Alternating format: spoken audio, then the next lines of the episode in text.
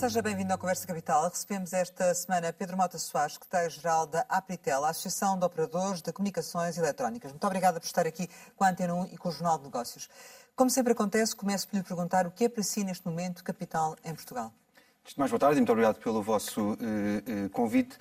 Capital é criarmos as condições de investimento para continuarmos a ter redes de comunicações ao nível do melhor que há no mundo. Portugal sempre foi um early adopter, sempre foi um país que teve condições e que teve capacidade de investir para conseguir ter hoje das melhores redes que existem ao nível europeu e até ao nível mundial. Estamos a falar de um país que já tem uma cobertura de fibra de 90% das casas em Portugal. Estamos a falar de um país que tem das mais elevadas taxas de penetração dos serviços móveis. Isso implicou certamente muita capacidade de investimento por parte dos operadores. Estamos a falar de um nível de investimento de cerca de mil milhões de euros todos os anos, ao longo dos últimos 10 anos, portanto, cerca de 10 mil milhões de euros. Neste momento, que é um momento crucial, que é um momento muito importante, é fundamental termos as condições para podermos continuar a investir nestas que são verdadeiramente as autoestradas do futuro, são verdadeiramente as autoestradas que nos vão permitir dar um salto para a transição digital, mas ao mesmo tempo garantir a coesão social, garantir a coesão territorial de Portugal e também nesse sentido garantir que o nosso tecido económico consegue responder a todos estes desafios com coesão social e territorial. Hum. Já falaremos desses desafios que se apresentam, mas eu gostava de que voltássemos um bocadinho atrás para estes meses de, de pandemia. Um, números da, própria Apritel uh, dizem-nos que este setor das comunicações representa 2,3% do PIB, empregam cerca de 18 mil pessoas. A pandemia trouxe efetivamente aqui outras exigências ao nível das ferramentas de comunicação e de colaboração. Um, estamos a falar de que uh, nível de aumento de tráfego, em termos gerais, que ocorreu nestes, nestes dois anos quase de pandemia, não é? No mínimo 50%. Hum. Especialmente naquelas alturas que foram alturas de confinamento. Como é óbvio, o aumento de tráfego não foi igual nos serviços fixos ou nos serviços uh, móveis, mas estamos a falar no mínimo de aumentos de tráfego de cerca de 50%. E por isso mesmo o setor passou aqui um grande teste. Eh, perceber se os portugueses que tiveram de começar a trabalhar a partir de casa, os jovens estudantes que tiveram de estudar a partir de casa, muitas empresas que tiveram de se adaptar e eh, falar com os seus fornecedores, falar com os seus clientes, tudo por via digital. Eh, todos, todos nós fomos confrontados com, com, com isso e a verdade é que as redes em Portugal tiveram essa resiliência, essa capacidade de dar resposta, de responder. E isso foi muito importante, até porque não aconteceu noutros países. E, portanto, foi um teste muito importante à capacidade das nossas redes. Houve alguma vez algum risco de colapso ou não? Penso que não. Penso que ao longo de todo este uh, período e, acima de tudo, ao longo de todo este período, o setor também procurou estar sempre ao lado dos portugueses. Foi um setor que cresceu, então, ao longo deste período. Mais importante do que ter crescido, porque o tráfego de facto cresceu e cresceu uh, a um nível que foi um nível muito assinalável, eh, houve uma grande preocupação por parte do setor de estar junto dos portugueses, das famílias e das eh, empresas. Logo no início da pandemia, no primeiro mês da pandemia, o setor disponibilizou 10 gigas gratuitamente a empresas e a eh, consumidores. O setor teve uma grande preocupação de, por exemplo, disponibilizar chamadas gratuitas e ilimitadas aos profissionais de saúde que estavam na linha da frente do combate à Covid-19. Ficaram mais expostos perante os portugueses. Já era um setor bastante criticado causa das exigências dos consumidores e ficaram mais expostos. Vimos inclusivamente reportagens de sítios que não, que não tinham internet. Um, a qualidade, pode assegurar que a qualidade nesses meses foi mantida e que as redes continuam com a qualidade que tinham? Houve um grande, aumento do tráfego? Eh, houve um grande investimento até por parte dos próprios operadores para reforçarem as suas redes, para reforçarem a capacidade das suas redes. E por isso mesmo conseguiu-se garantir esta resposta e nós não vimos em Portugal, como aconteceu noutros sítios, eh, existir existência de colapsos na própria eh, rede. E isso, mais uma vez, foi um reforço muito importante que o setor tentou fazer, dando essa capacidade de resposta. Dando capacidade de resposta aos setores mais críticos, por exemplo, redes que tinham a ver com equipamentos de saúde, centros de saúde, hospitais, muitas delas foram reforçadas, redes que tinham a ver com funções críticas do Estado, que foram também reforçadas, e, portanto, houve muito essa preocupação. Mas, ao mesmo tempo, porque não quero fugir à sua pergunta, houve uma grande preocupação também de estar ao lado das pessoas. O setor desde o início, teve logo a capacidade de não suspender eh, contratos, não suspender eh, serviços, de poder ajudar a promover, muitas vezes, contratos, eh, acordos de pagamento. Nós chegámos a ter cerca de 56 mil clientes com acordos de pagamento, num valor total de cerca de 15 milhões de euros.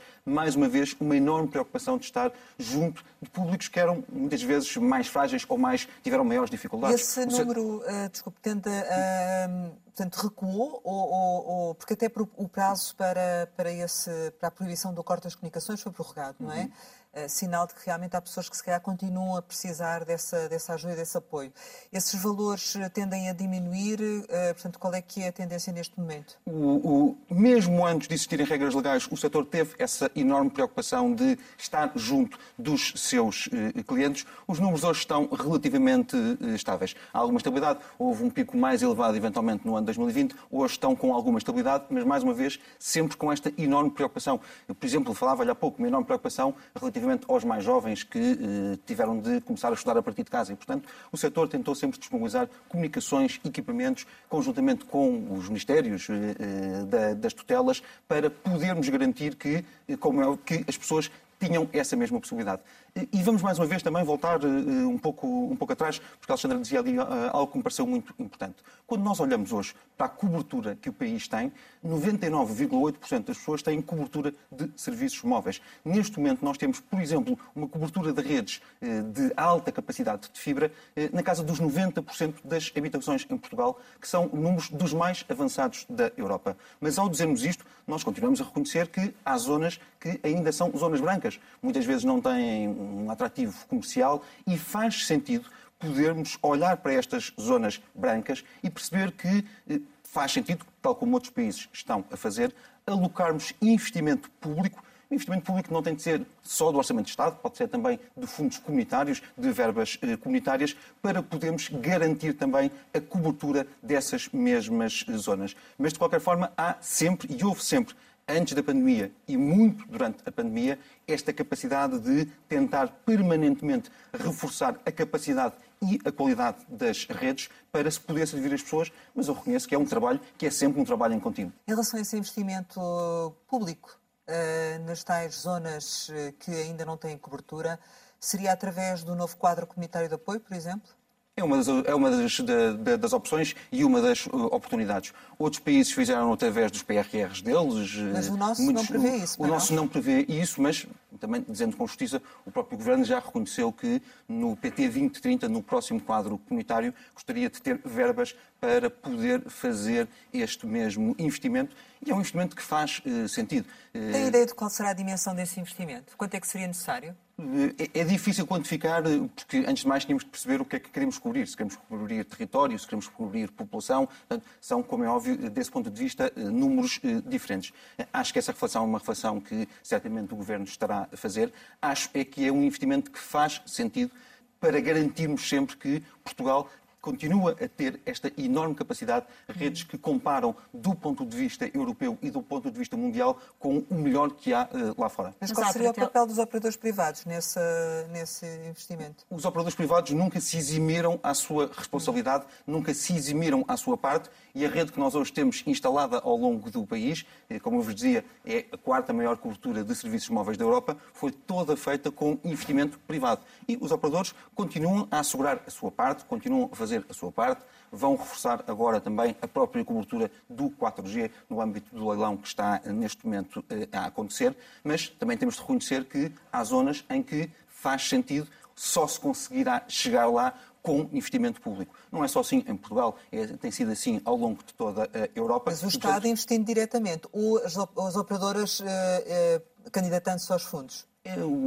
é um modelo que, me parece possível, tem sido feito muitas vezes eh, lá fora. Não sei se o Governo já tem esse grau de, de, detalhe. O que me parece importante é, mais uma vez, nós termos também essa mesma capacidade de poder ir ainda mais longe com algum investimento que seja investimento público. Em relação à tarifa social da, da internet, já falámos há pouco da, da questão dos incumprimentos e, e vem isso na, na, sequência, não entrou a 1 de julho, como era suposto, mas uh, e o Governo, entretanto, avançou já com um custo de 5 euros por mês.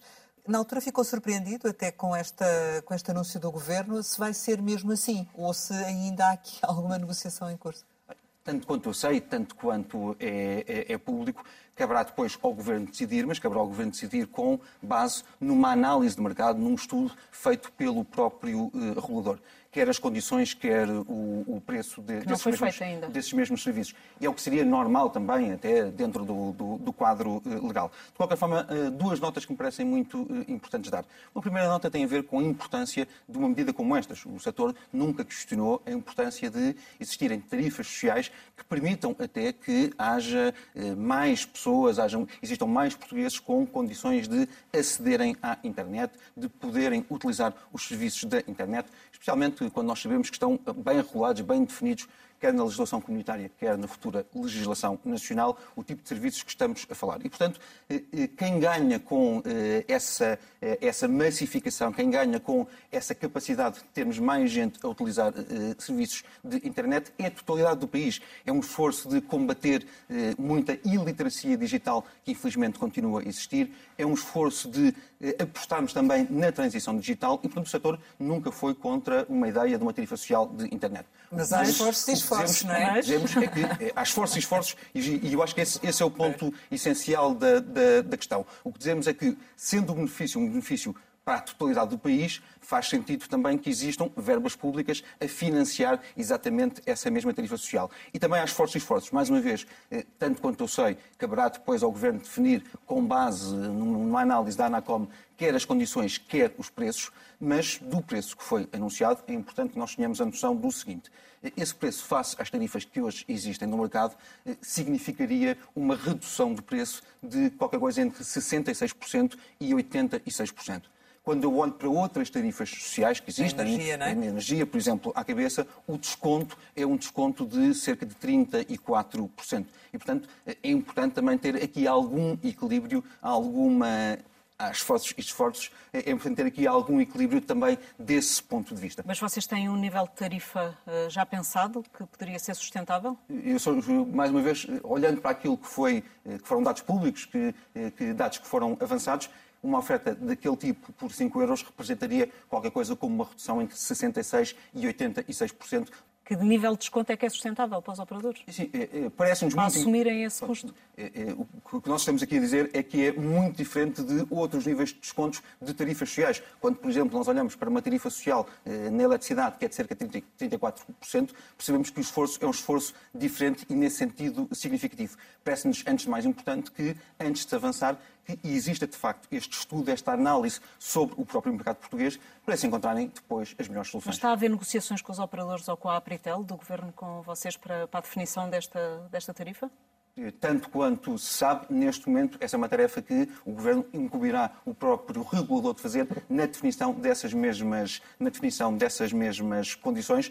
Certamente que será precedido de uma consulta pública. Normalmente é exatamente é assim que estas coisas acontecem e certamente que a Apretel se pronunciará no âmbito dessa consulta pública, mas que neste momento não está a correr e, portanto, tem de reservar a posição para quando houver uma proposta e quando nos podemos pronunciar sobre essa consulta do regulador. Mas se já está definido o número de pessoas que esta tarifa vai abranger, isso significa que, para o Governo, isto é um assunto com ponto final. Não se prevê que seja alterado este valor. Relativamente ao universo de pessoas, penso que não é tão difícil quanto isso, porque é o mesmo universo de pessoas que temos noutras tarifas sociais. Hum. Relativamente às condições e ao valor, é uma pergunta que dirigir, tenderá a dirigir ao Governo. Eh, daí também eh, a nossa surpresa quando vimos eh, já avançados valores no próprio, no próprio, na própria comunicação social, hum. sem ter havido essa consulta da Anacom, sem ter havido essa consulta consulta também ao, ao próprio setor. Mas isto tem custos e, portanto, se este valor avançasse, vocês teriam que, portanto, o setor teria que suportar esta diferença, não é? O que é que, o que, é que acontece? Que consequências é que isto tem? Normalmente, em matérias como estas, existem sempre a capacidade de se eh, eh, ir ao próprio Fundo de Comunicações, que também é financiado pelo próprio setor. E, portanto, nesse sentido, é também financiado pelo próprio setor. Eu não queria estar a falar eh, de detalhes de um diploma que nós ainda não conhecemos. De facto, o diploma já foi aprovado no Conselho de Ministros, mas ainda não foi publicado e, portanto, nós não o conhecemos. E, portanto, eu não quero estar a falar de um grau de detalhe que coisas que nenhum de nós ainda, neste momento, sabe em concreto. Há estudos para, no fundo, quase para todos os gostos no que toca aos preços de, das telecomunicações e a Apritel diz que Portugal é o segundo país com os preços mais baixos no quadro da União Europeia e a Anocom diz que Portugal está entre os que praticam os preços mais altos. Uh, afinal, quem é que tem razão? Quando nós comparamos o preço de um produto com o preço do produto lá fora, o que é que nós fazemos? Olhamos para o preço em si. Quando nós dizemos que a gasolina em Portugal está mais cara do que a gasolina em Espanha, olhamos para quanto é que custa um litro de gasolina em Portugal e quanto é que custa um litro de gasolina em Espanha e vemos a diferença dos dois preços. É assim que se comparam preços. E o estudo da Apritel foi feito exatamente assim olharmos para aqueles que são os produtos mais consumidos em Portugal, e em Portugal quase 90% das famílias eh, consomem as suas comunicações em pacote, num, num, pacote de comunicações, pegamos nesses que são os produtos mais consumidos e comparamos com produtos similares que existiam noutros países no quadro da União Europeia. E a conclusão desse estudo, esse estudo foi um estudo encomendado à Deloitte, não foi um estudo feito pela própria eh, Apritel, a conclusão desse estudo é clara. Portugal é, eh, mesmo analisando a paridade do poder de compra, Portugal é o segundo país com preços mais baixos na Europa. A Anacom não utiliza esta forma de comparar preços. A Anacom o que utiliza é o IHPC, portanto, a inflação, eh, a evolução da, do, do, do preço das comunicações ao longo do tempo. Ora, se eu olhar para a inflação, eu não consigo comparar preços absolutos de um produto em Portugal com um produto que exista eh, lá fora. Mas mesmo assim, mesmo assim, é importante que nós tenhamos aqui o, o, a noção do seguinte.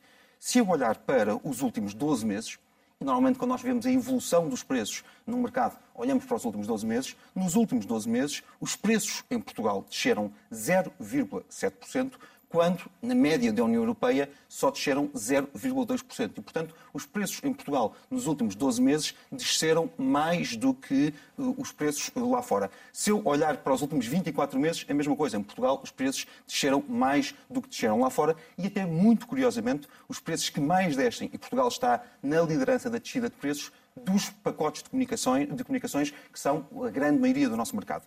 A Anacom, curiosamente, quando avança com esse número, faz, hum, utiliza uma série que é uma série desde 2009 e dizendo que os preços em Portugal subiram desde 2009 era importante já agora também olhar para o valor da inflação em Portugal nesses anos e perceber que eh, a inflação foi mais do dobro do preço das comunicações, da subida do preço das comunicações. Se eu olhar para a série completa, eh, existem cerca de 23 anos de dados, vejo que hoje as comunicações estão mais baratas do que estavam até nesse mesmo tempo. Como é que se lida com ponto... essa situação? Com, com o regulador a pensar de uma forma totalmente diferente daquela que vocês pensam numa matéria tão relevante para o consumidor?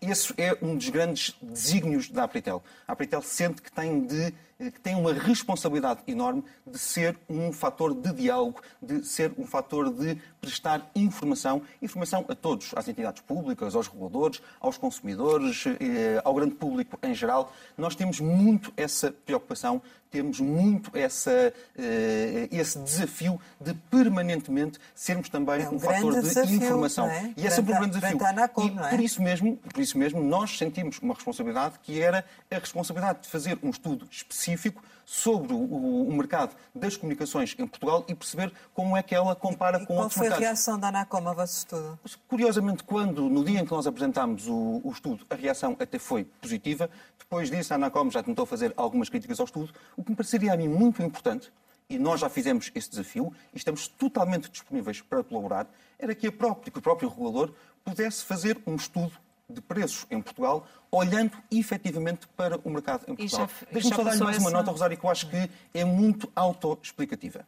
Se nós olharmos para o mercado de comunicações nos últimos 10 anos, o mercado de comunicações nos últimos 10 anos perdeu cerca de 27% das suas receitas. E, portanto, as receitas do mercado há 10 anos atrás eram superiores às que são hoje. Ao mesmo tempo, este mercado está a dar mais 25%, está a disponibilizar mais 25% de serviços uh, aos consumidores em Portugal, o que quer dizer que o preço médio por cada um dos serviços caiu qualquer coisa como 45%. Certo. E, portanto... Mas essa também é uma crítica da Anaconte, que põe serviços em cima de serviços que os consumidores têm que pagar e que não precisam deles, não é? O, o, o, mercado em Portugal é um mercado aberto, é um mercado concorrencial, é um mercado competitivo e as pessoas podem sempre fazer as suas escolhas e fazem sempre as suas escolhas. Eh, com todo o respeito, quando nós olhamos para os últimos 10 anos, os serviços que nós estamos a falar quando nós olhamos para. A Anacom fala muitas vezes do ano 2009. Sim. Em 2009, nós não tínhamos esta lógica de pacotes. Mas, acima de tudo, não tínhamos eh, 4G, não tínhamos tantos serviços como hoje, como hoje temos nos nossos telemóveis. E, portanto, eu percebo que eh, este mercado, do ponto de vista dos serviços, tem tido sempre essa capacidade de inovar, de dar mais, eh, mais velocidade, mais tempo, mais minutos, mais eh, dados aos próprios consumidores. E, como é óbvio, quando nós falamos de mais serviços, tem muito a ver com isso. É um mercado que tem muito dinamismo. A forma como nós hoje consumimos comunicações não tem nada a ver, se calhar, com, com o que era há 5 anos, muito menos com o que era há 10 anos atrás. E, mais uma vez, o nosso desafio também é colaborar com todos os stakeholders, mas também nesse sentido para prestar informação. Para nós seria muito importante que pudesse o próprio regulador fazer um estudo específico sobre os preços em Portugal, comparando o que é comparável. Portanto, nós temos é de comparar bananas com bananas e não bananas Mas com acha laranjas. que é possível haver esse entendimento da parte da Anacom?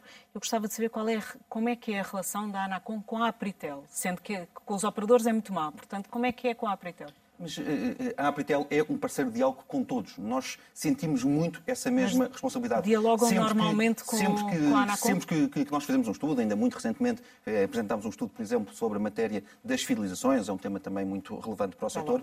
As primeiras entidades a quem nós comunicamos, que convidamos para estar, que convidamos para participar, é sempre a Anacom. Bom, mas é também o mal nosso, seria, é não o é? nosso, é o nosso regulador e, portanto, a nossa postura é permanentemente uma postura de diálogo e uma postura de Mas é poder dar recíproco. informação. Agora, também, ao mesmo tempo, eh, quando nós percebemos que há análises que são feitas sobre o mercado que eh, muitas vezes não correspondem ao que é verdadeiramente o mercado, temos de, como é óbvio, também mostrar hum, a nossa informação, dar muitas vezes também aqui a nossa posição e eh, nunca nos coibimos de, de- de o fazer, mas, mais uma vez, eh, sentimos sempre esta enorme preocupação de poder comunicar com todos, eh, com toda a gente, é com todas as entidades públicas, com associações de consumidores, com a Direção-Geral do Consumidor, eh, com o público eh, em geral, mais uma vez nesta lógica que é podermos dar informação verdadeira, fidedigna às pessoas, para depois também, como é óbvio, cada um formar a sua opinião. Mas em relação ainda aos preços, não é só a Anacom que ataca os preços dos operadores, é a própria Autoridade da Concorrência que também, vastas vezes, já disse que os preços são elevados em Portugal. Também estão errados. Eh, eh, Nós também tivemos exatamente a mesma preocupação de escrever à Autoridade da Concorrência, visitar a Autoridade da Concorrência e entregarmos-lhes o nosso estudo. Mais uma vez, se eu quiser comparar em Portugal preços com o que se passa ao longo da Europa, o que eu tenho de fazer é olhar para um produto em concreto e perceber como é que esse produto, eh, quanto é que esse produto custa lá fora, num mercado que, seja lá fora. A inflação é certamente um indicador importante para o custo de vida, para nós percebermos como é que muitas vezes estas matérias têm vindo a evoluir. Não serve para eu comparar um produto em Portugal com um produto eh, num mercado eh, estrangeiro. E, portanto, curiosamente também a Autoridade da Concorrência, quando tem falado, tem, tem olhado sempre para os dados do INE e para os dados do Eurostat. Eurostat. Já agora também é importante que nós, quando olhamos para esses dados, também percebamos que, por exemplo, em Portugal, no cabaz de compras das famílias, as comunicações pesam menos do que na média europeia. E, portanto, também aí nós percebemos, efetivamente, que este custo com comunicações, face às comunicações que, que- que os portugueses têm, que são, mais uma vez, de elevadíssima qualidade, é um custo mais reduzido do que noutros países Mas o europeus. próprio INE devia rever o cabaz de- das telecomunicações na aferição do- da inflação? Admito que sim, neste, eh, neste sentido. Neste momento, o que é que as pessoas consomem maioritariamente em Portugal? São, são, de facto, pacotes de comunicações. E, portanto, eu acho que quando nós olhamos para o mercado, convém que nós olhemos para a parte maioritária do mercado para percebermos essa mesma evolução.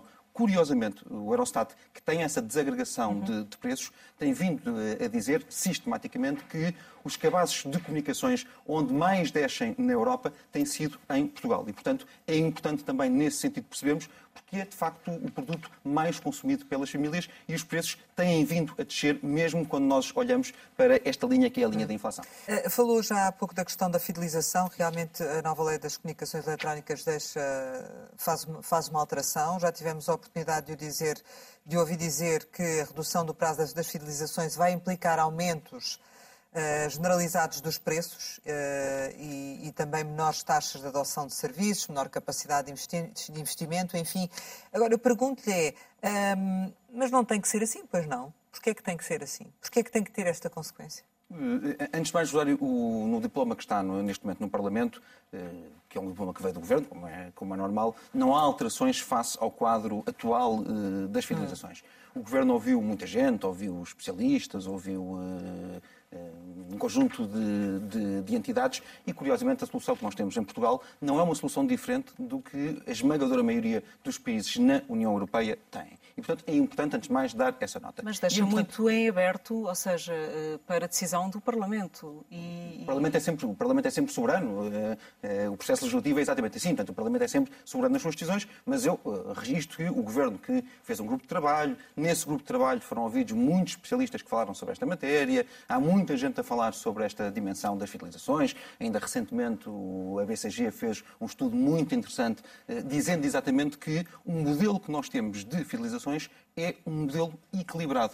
E, aliás, curiosamente, um modelo maioritário que existe na, nos outros países da União eh, eh, Europeia. E é equilibrado porquê? Com o modelo que nós temos atualmente de fidelizações, todos ganham. Ganham os consumidores porque conseguem aceder a produtos muitas vezes mais baratos, eh, conseguem muitas vezes ter descontos, reduções ou a diluição no tempo no pagamento de matérias como os custos de instalação, os custos de, de, ativação, conseguem ter muitas vezes equipamentos de uma forma mais barata ou mesmo de uma forma mais gratuita, conseguem ter acesso a muitos conteúdos e, portanto, têm uma vantagem relativamente a essa matéria. Ganham os operadores no sentido em que podem programar os seus investimentos, e estamos a falar de um setor que tem um nível de investimento muito elevado, mas acima de tudo ganha o país porque tem a capacidade de ter redes com melhor qualidade, de ter redes ao longo de todo o país e, portanto, nesse sentido, a totalidade do país ganha com estas infraestruturas que são infraestruturas de enorme eh, qualidade.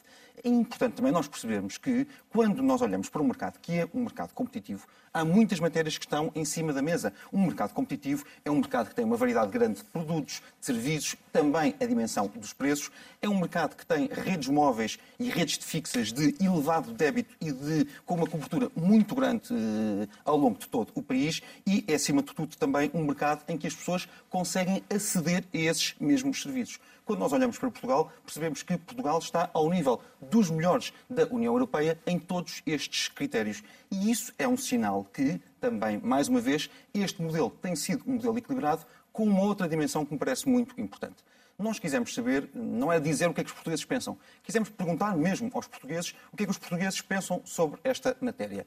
Em 2017 tinha havido um estudo da Anacom sobre como é que as pessoas percepcionavam as fidelizações. Desde 2017 que não havia atualização desse estudo e nós entendemos que era importante, mais uma vez numa lógica de podermos dar informação transparente a todos, repetir essas mesmas perguntas e perguntar às pessoas se as pessoas estão disponíveis para deixarem de ter fidelizações, tendo, como é óbvio, depois uma consequência que é pagarem mais. E a esmagadora maioria dos portugueses não estão disponíveis para isso. Mas há uma segunda pergunta que para nós era muito relevante, que a Anacom também já tinha feito e que nós quisemos repetir, que era perguntar às pessoas se o facto de estarem fidelizadas, de terem um contrato com fidelização, era um obstáculo à mudança. E, muito curiosamente, só 3% das pessoas é que dizem que não mudam de um operador para outro por causa de, de terem, de estarem no seu período de fidelização. Porque as ofertas também são praticamente iguais, não é? Não há grande diferenciação. Portanto, acaba por, se calhar, não ser compensador, não adianta muito, não é? Eu, eu Apesar das queixas serem, eu, nomeadamente, as mais eu, eu, sinceramente, como consumidor, não tenho muito essa noção. Tenho a noção hum. que quando um contrato acaba,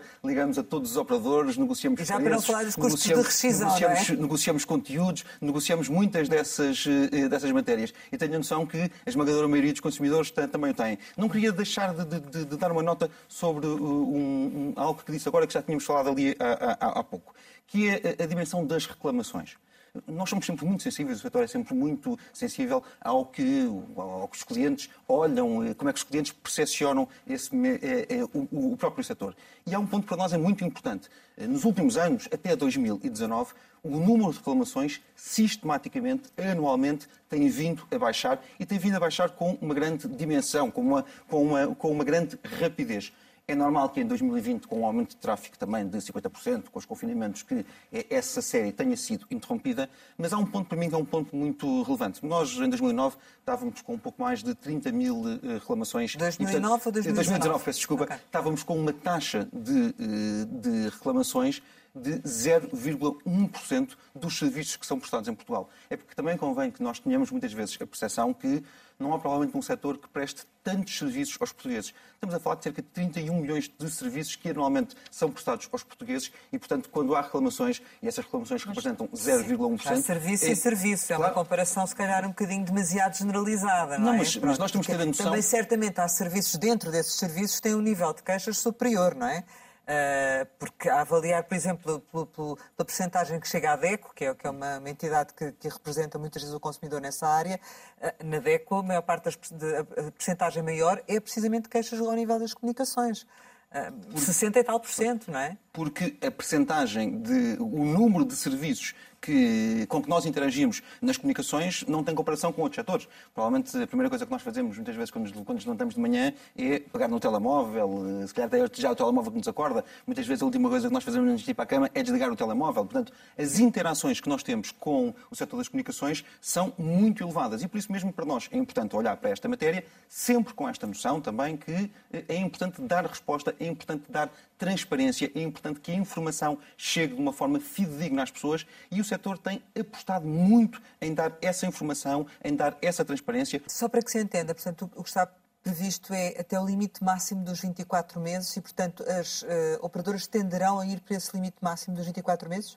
Essa escolha é uma escolha que é feita pelas pessoas. Nós, no mercado português, temos ofertas sem fidelização, temos ofertas com 6 meses, ofertas com 12 meses e ofertas com 24 meses. A escolha é uma escolha sempre feita pelo próprio uh, uh, consumidor e, portanto, desse ponto de vista, o mercado reage da forma como entender e as pessoas são livres de fazerem a sua escolha. E, mais uma vez, parece-nos um modelo modelo que funciona, um modelo que tem vindo a funcionar com benefício para todos. Muitos consumidores escolhem, de facto, os 24 meses porque é o que lhes permite ter custos de ativação, custos de instalação, acesso a conteúdos, acesso a equipamentos, preços mesmo finais mais, mais baixos do que se não tivessem essa mesma fidelização. Mas essa escolha é uma escolha feita pelo consumidor e o consumidor escolhe sempre o que, desse ponto, de vista, desse ponto de vista, eh, é para si melhor. Mas, mais uma vez, nós estamos a falar de um mercado que é um mercado concorrencial, é um mercado competitivo. Mais de metade dos consumidores em Portugal já mudaram de, de, de, de operador. E isto dá-nos nota de que, de facto, o mercado é um mercado que tem essa mesma capacidade.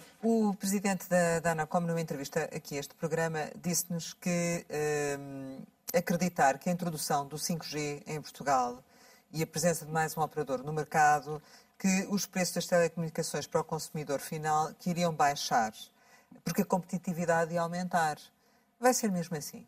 Sinceramente, eu acho que quando um regulador faz uma tem uma tomada de opinião, é importante que faça essa tomada de opinião com estudos efetivos sobre esse mesmo, esse mesmo mercado. E, portanto, eh, pelo nosso lado, o que me parece muito, muito importante é, é, antes de mais, realçar a importância da tecnologia 5G, isso certamente que é, que é de facto muito, muito eh, relevante, eh, porque o país tem muito a ganhar com a introdução Mas desta tecnologia. Mas faz sentido fazer a ligação de uma situação a outra? Ou se eu, sinceramente, acho que não faz sentido dizer uma coisa como estas quando não se tem um estudo, uma análise efetiva de mercado para se dizer uma questão como estas. Mais uma vez, eh, na dimensão, por exemplo, dos preços, que tem um pouco a ver também com, com, com isso, o nosso desafio à Anacom foi que, a nossa proposta foi que se pudesse fazer esse mesmo estudo.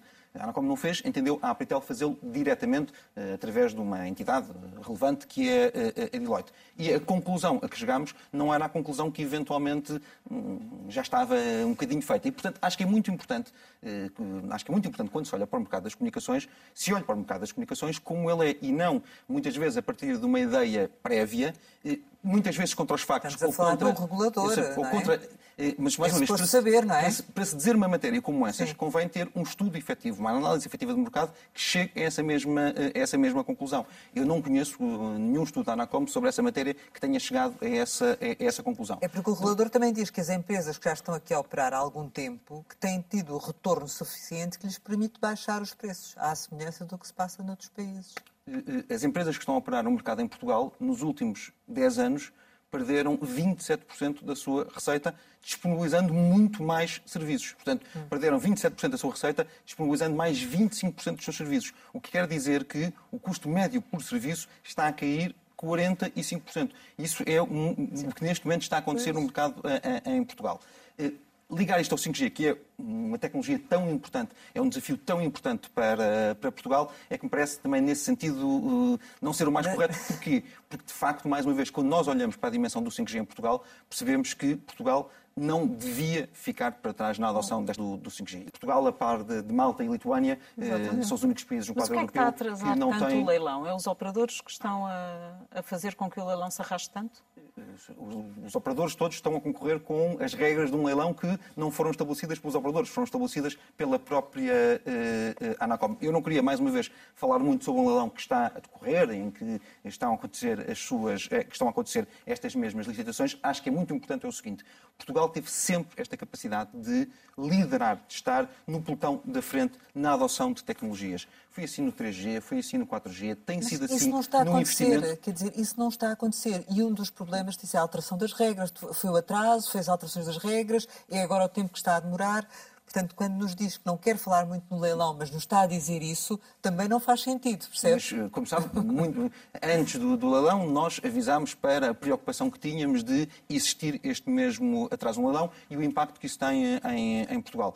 Portugal vai precisar da tecnologia do 5G para potenciar a sua recuperação económica. Há um estudo recente, não foi feito pela, pela, pela Apritel, foi feito por uma consultora eh, eh, independente, que eh, diz que eh, o impacto em Portugal pode ser qualquer coisa na casa dos 17 mil milhões de euros. É mais do que o PRR quando nós comparamos eh, valores e grandezas. Estamos a falar de um impacto que pode significar qualquer coisa como a criação de quase 20 mil postos de trabalho e muitos deles qualificados. Estamos a falar de um impacto que não é no setor das, das comunicações, é na totalidade da economia. Porque neste momento, posso lhe garantir uma coisa: todos os operadores estão, eh, têm a tecnologia, estão preparados quando existirem as condições legais e regulatórias para avançar com ofertas de 5G. Isso, do ponto de vista dos operadores, operadores. do ponto de vista dos operadores eh, em Portugal, todos eles estão, eh, já têm neste momento a capacidade, eh, logo que, eh, que existam o quadro legal para o fazer, de disponibilizar esta tecnologia eh, aos portugueses, à economia, às famílias em Portugal. E, portanto, não é por causa dos operadores que a tecnologia neste momento não está disponibilizada. E, portanto, é muito importante também nesse sentido perceber que os operadores não deixaram de fazer a sua parte, não deixaram de eh, fazer o, seu, o trabalho que tinham para fazer e logo que existem condições legais e regulatórias, a tecnologia 5G é uma realidade em Mas Portugal. como é que interpreta a, a- a declaração do Ministro Pedro Nuno Santos quando diz que o leilão 5G está a decorrer há demasiado tempo? Mais uma vez, eh, eh, eh, nós dissemos eh, o que achávamos sobre este leilão antes mesmo do início do próprio leilão. Porque tinha criticado o Ministro há uns meses por ele dizer que eh, estava mais preocupado em fazer di- dinheiro do que garantir a coesão social, não é? E agora o Ministro tem esta declaração. E, sinceramente, acho que o Governo devia estar mais preocupado em garantir que há condições para investir, que há condições para garantir essa coesão territorial, que os operadores têm essas condições, do que estar mais preocupado em receber mais dinheiro de um leilão. Mas acha Se que os essa é operadores- preocupação se- se os efetiva operadores- ou não? Se os operadores tiverem de gastar mais dinheiro no leilão, é dinheiro que depois vai sobrar para outras áreas de investimento. Está aqui na qualidade de secretário-geral da Apritel, mas não podemos esquecer o seu passado político e, e, nesse sentido, eu, eu- eu não, não resisto à tentação de lhe perguntar, eh, nomeadamente, qual é que é a avaliação que faz neste momento no, do Governo, eh, em função de todos os casos que se têm, se têm verificado, do próprio debate do Estado da Nação que houve esta, esta semana. Enfim, qual é que é a sua apreciação? Mais do que olhar para casos, eh, acho que é tarefa, acima de tudo, de um governo de preparar o país para as próximas gerações, preparar o país para os próximos desafios. Portugal tem enormes desafios, certamente que precisa de fazer muitas reformas profundas, reformas estruturais. Nós temos o desafio da transição digital, que já falámos, temos o desafio da transição energética e climática, eh, que não tínhamos ainda eh, falado. Isso implica termos a capacidade de, muitas vezes, fazermos reformas permanentemente e estruturalmente na nossa eh, eh, sociedade e não parece que este seja o governo mais reformista eh, da, da União Europeia. Acho que isso é muito mais importante do que muitas vezes ter um caso ou outro caso. Acho que é, acima de tudo, muito importante olharmos para o que está a acontecer em Portugal, como é que nós podemos capacitar Portugal para o que vem aí. Eh, Dando-lhe, por exemplo, uma nota que- que de alguma preocupação. Nós estamos, e bem, falado muito sobre o PRR, onde é que se aplicou o PRR, se está a ser bem aplicado, se está a ser mal aplicado, se devia ter ido mais para a economia, eu sou um dos que acha isso, mas praticamente não estamos a ter um debate sobre o acordo de parceria do PT 2030. E estamos a falar até de uma verba que é uma verba superior à do próprio PRR. E impressiona um pouco não haver esse debate, porque é um debate absolutamente fundamental para o nosso futuro. Mas este Governo tem capacidade para continuar a liderar esse, esse processo? Acho muito sinceramente que essa escolha foi uma escolha feita pelo Governo na primeira hora. Portanto, quando o Governo construiu o que se normalmente se chama a, a, a geringonça, ficou a depender exclusivamente de si. E o seu CDS? Eh, há o risco de não deixar de ter representação parlamentar? A existência de um partido eh, de centro-direita, de direita, moderado, um partido que sabe a importância do compromisso, um partido que foi da Assembleia Constituinte e que representa, por exemplo, uma lógica que é uma lógica do diálogo social, uma lógica da concertação social, uma lógica de um modelo social de proteção dos mais fracos e dos mais uh, desprotegidos, tem sempre espaço em, em, Portugal. E acho que é um partido importante para a nossa democracia, exatamente porque não é um partido radical, não é um partido de rupturas, é um partido que sabe que muitas vezes é pela lógica do compromisso que se chegam a, a, às coisas. E acho que será sempre um partido muito importante no quadro, no quadro político em, eh, em Portugal. E com Francisco Rodrigues dos Santos à frente terão, ou não? Terão as coisas do CDS terão de ser feitas num momento próprio, os momentos próprios são os congressos. Uh, o CDS não tem neste momento o congresso, terá no final do ano, no início do próximo, do próximo ano, e, portanto, essa escolha é uma escolha que, antes de mais, vai pertencer aos militantes do CDS. Já se perfila Nuno Melo como candidato. Apoia Nuno Melo ou não? Nuno Melo, antes de mais, demonstrou algo que me parece muito importante, que há muita gente dentro do, do, CDS que tem qualidade e capacidade para liderar o CDS, e eu acho que o Nuno Melo é, de facto, um deles. Eh, anunciou que quer apresentar uma moção, que quer pensar o partido. Acho que essa disponibilidade de querer ajudar o CDS, num momento em que não está eh, francamente bem, por exemplo, eh, no quadro das sondagens, acho que essa disponibilidade do Nuno Melo de querer ajudar o CDS a pensar, de se disponibilizar para ajudar o CDS, é certamente muito positivo, mas o caminho agora é um caminho que ainda demora até ao próximo, próximo Congresso. Acho que o CDS é, eu acho que o Melo é certamente uma das pessoas da sua geração mais qualificadas, mais bem preparadas para liderar o CDS. Mas o resultado das próximas eleições autárquicas vai ser determinante do seu ponto de vista ou não permitirá ferir esse futuro? Eu, sinceramente, acho que o resultado das, próximas eleições autárquicas não vai mudar nada do que está estruturalmente mal uh, no país. Uh, e em nenhum dos partidos, quer à direita, quer, quer à esquerda.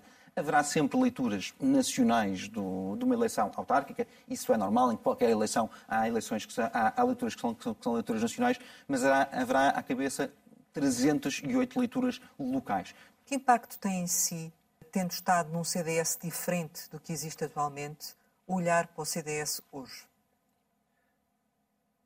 Tem o impacto de perceber que um partido que tem a capacidade de estabelecer compromissos, tem a capacidade de, por dentro das coisas, tentar melhorar o país, tem lugar neste momento em Portugal. E o seu CDS faria um acordo de governo com o PSD e com o Chega? Eu acho que hoje há muito voto de protesto nas sondagens que, quando existir um projeto reformista, um projeto de transformação de Portugal, um projeto que assuma claramente os grandes desafios que temos para o futuro, se vai deslocar, vai deixar de ser um voto de protesto para ser um voto de mudança.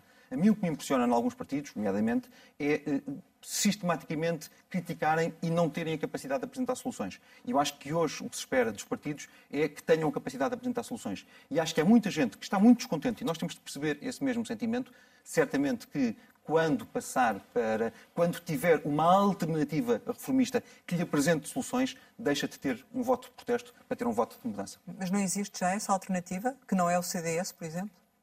Sinceramente, acho que a grande crítica que eu neste momento faço ao espaço político do centro-direita é não ter essa capacidade de construir uma alternativa. Hum. E o PSD? Como é que não está a constituir-se como alternativa? Acho que o PSD tem certamente gente muito qualificada. Acho que neste momento não está a ser construída verdadeiramente uma alternativa de futuro em Portugal. Pode ser possível num cenário de eleições antecipadas? Neste quadro político, isso depende, acima de tudo, do próprio Governo. O Governo fez a sua escolha. Há sempre momentos mais difíceis, como o momento do Orçamento de Estado. Depende exatamente do Governo que esteja disponível para negociar. Mas acho que a partir do momento em que o Governo fez esta escolha, depende, acima de tudo, de si próprio. Chegamos ao final e, como habitualmente, costumamos lançar algumas palavras para uma resposta rápida. A primeira é Paulo Portas. Um grande amigo, um líder e eu acho que é alguém que ainda vai dar muito a Portugal. Rui Rio. Eh, não o conheço tão bem mas reconheço nele a, capacidade, a seriedade e a coragem de muitas vezes decidir. Francisco Rodrigues dos Santos. É alguém com, que trabalhou comigo, por quem tenho uma enorme estima eh, pessoal e acho que é alguém que ainda tem muito para dar eh, ao, ao país, mas também tem muito para aprender com o país.